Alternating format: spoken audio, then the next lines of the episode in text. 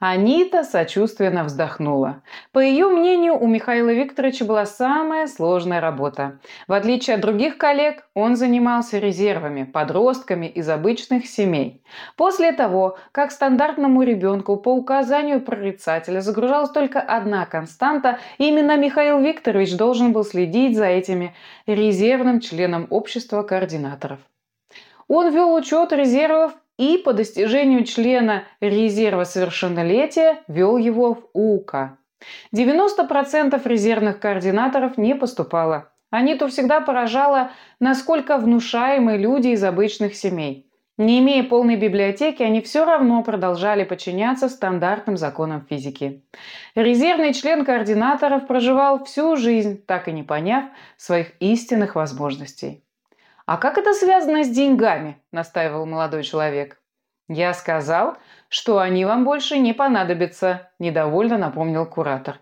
«Деньги мне не понадобятся только на том свете. А сейчас они мне очень нужны», – с тоской ответил новичок. «Сколько?» – устало спросил Михаил Викторович. «Что сколько? Сколько денег тебе нужно, чтобы ты почувствовал себя независимым от них?»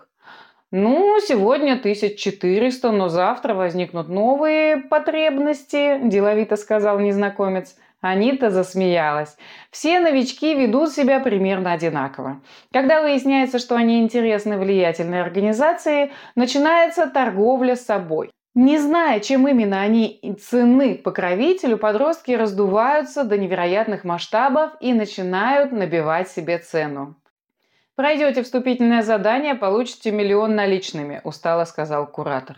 Девушка знала, насколько неприятно. Михаилу Викторовичу, кроме него, никто не хотел возиться с резервными подростками. Он не был добровольцем. Его назначили, потому что никто не захотел. Обычная история среди координаторов. Для людей с одной константой люди с целой библиотекой предзагрузки казались ущербными. Одноклассники Натали называли обычных людей серыми и совершенно не уважали.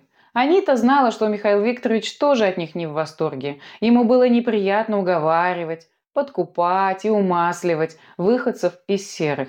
Да еще видеть, как они раздуваются от собственной важности. «По рукам», – бодро сказал молодой человек. Они приближались к стене. «Сейчас начнется», – подумала Анита и даже привстала на корточки, чтобы лучше видеть мужчин. Михаил Викторович остановился у серой бетонной стены подземной парковки. Молодой человек подошел к нему. Теперь у Аниты появилась возможность разглядеть незнакомца.